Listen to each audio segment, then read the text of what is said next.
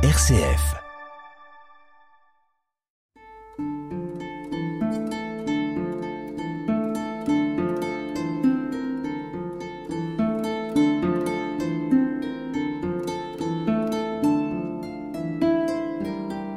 En ce temps-là, les scribes qui étaient descendus de Jérusalem disaient Ce Jésus est possédé par Belzéboul. C'est par le chef des démons qu'il expulse les démons. Les appelant près de lui, Jésus leur dit en parabole Comment Satan peut-il expulser Satan? Si un royaume est divisé contre lui-même, ce royaume ne peut pas tenir. Si les gens d'une même maison se divisent entre eux, ces gens ne pourront pas tenir. Si Satan s'est dressé contre lui-même, s'il est divisé, il ne peut pas tenir, c'en est fini de lui. Mais personne ne peut entrer dans la maison d'un homme fort et piller ses biens s'il ne l'a d'abord ligoté. Alors seulement il pillera sa maison. Amen. Je vous le dis. Tout sera pardonné aux enfants des hommes, leurs péchés et les blasphèmes qu'ils auront proférés. Mais si quelqu'un blasphème contre l'Esprit Saint, il n'aura jamais de pardon. Il est coupable d'un péché pour toujours.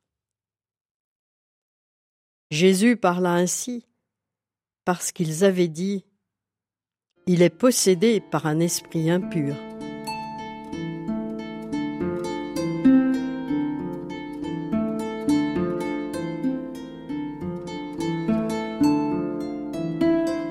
Les questions soulevées par cette page d'Évangile peuvent nous sembler bien loin de nous.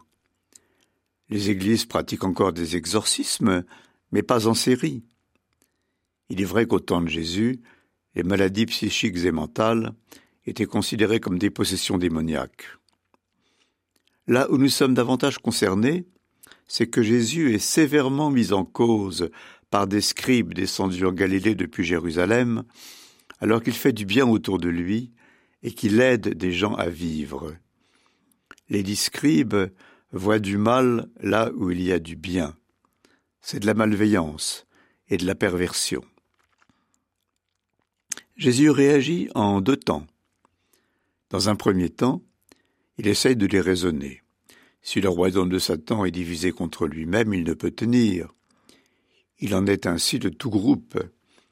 Si certains de ses membres luttent contre les autres, le groupe est proche de disparaître. Cela peut nous conduire à réfléchir sur les groupes dont nous faisons partie. En respectons-nous tous les membres? N'y entretenons-nous pas de la rivalité? Le deuxième temps de la réaction de Jésus est plus grave. Il pose la question du blasphème contre l'esprit, qui a fait couler beaucoup d'encre.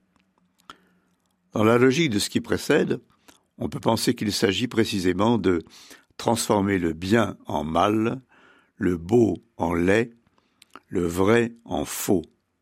Dieu est prêt à nous pardonner nos péchés. C'est un bien énorme, un superbe cadeau qu'il nous fait. Si nous considérons ce pardon comme un mal, comment pourrions-nous nous y ouvrir et le recevoir? Donne-nous, Seigneur, d'être habités par la justesse et la justice. Donne-nous de discerner le beau là où il est, le bien là où il est, le vrai là où il est. Nous serons alors associés à ton règne.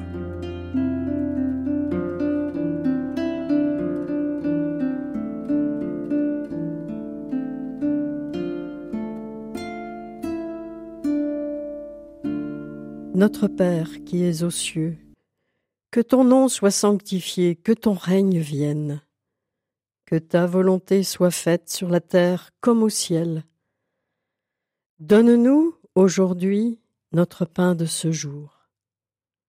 Pardonne-nous nos offenses, comme nous pardonnons aussi à ceux qui nous ont offensés. Et ne nous laisse pas entrer en tentation, mais délivre-nous du mal car c'est à toi qu'appartiennent le règne, la puissance et la gloire pour les siècles des siècles. Amen.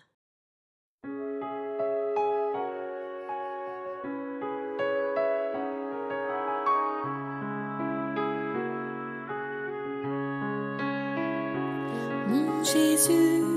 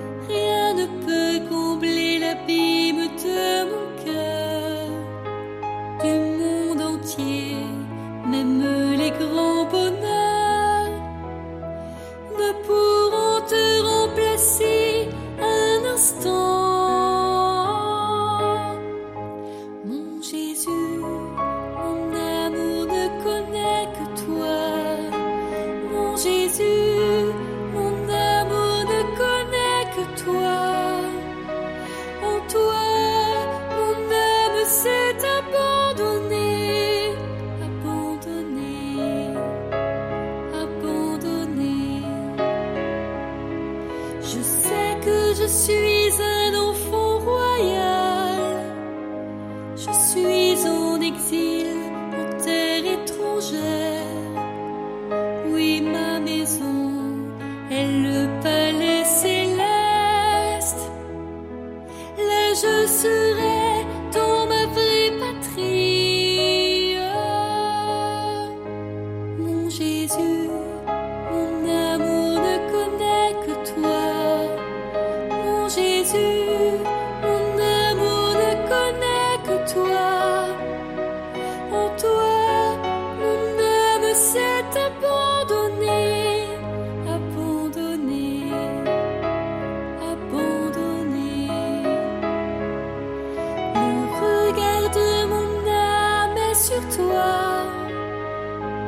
Le Seigneur Jésus est tendu sur la croix et ton amour.